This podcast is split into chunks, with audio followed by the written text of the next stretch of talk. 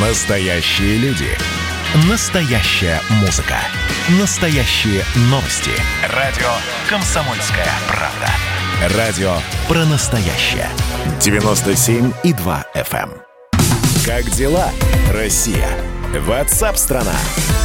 Еще одна тема, которая появилась, и она, ну, любопытная. Каждому девятому, который искал работу, каждому девятому отказали из-за отсутствия прививки – отказали в приеме на работу. В России около трети регионов ввели обязательную вакцинацию определенных групп граждан. Но это касается тех категорий, тех профессий, во время которых предстоит людям общаться с другими людьми.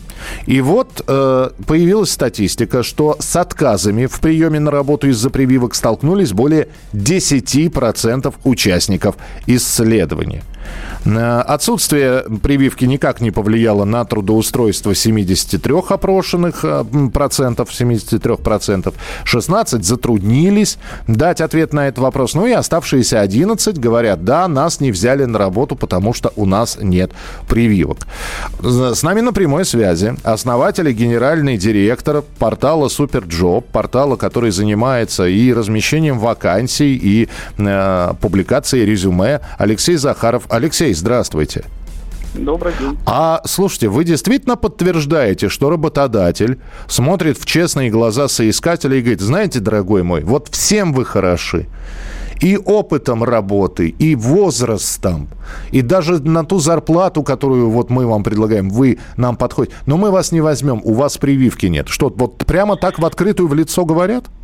Ну, я думаю, что э, в тех компаниях, от которых требуют, чтобы основное количество, основное количество э, сотрудников было привито, и при этом э, это компания, которая использует труд людей не очень высокой квалификации, э, то да, такие случаи, вот они прямо сейчас происходят, просто потому что компании боятся налететь на лишние штрафы, если них в штате окажется там, больше, чем на сегодняшний день разрешено непривитых сотрудников. Uh-huh. Если мы будем говорить о людях высокой квалификации, такое, конечно, слабо представимо, потому что конкуренция за кадры очень высока. И, ну, есть прививка, нет прививки, никакая разница, тем более все удаленно. Но если мы берем общепит, например, сферу услуг, то куда им деваться? Ну, я, давайте так, я люблю людей, но я понимаю, что некоторые люди хитрят, да и я сам иногда хитрю. И поэтому человеку, которого не взяли на работу, ему легче сказать, да вы знаете, не, не меня не взяли, потому что работодатель сказал, что прививка нужна, а я, значит, вот... Я принцип... думаю, что есть, да, ну, я думаю, что есть и такие случаи, когда просто люди отговариваются или успокаивают себя. Ну вот, да, спросили, а есть ли прививка, а потом отказали. Ну, путают причину, следствие. Тут нет причинно-следственной связи, но так проще действительно сказать, что ну, не взяли, да, потому что нет прививки, а не потому что я плохой работник. Хорошо, хорошо, Алексей. Вот за последнее время вы же наблюдаете за поступлением вакансий, когда компании, крупные предприятия, большие или небольшие, неважно, обращаются к вам, значит, размещают э, э, объявление о вакансии на вашем портале. Есть ли какие-то особенности ковидного времени? Ну, то есть прививка обязательно, значит, э, работа удаленная временами и так далее. Я бы сказал, что скорее в резюме начали появляться пометки у людей, что я переболел или я привился.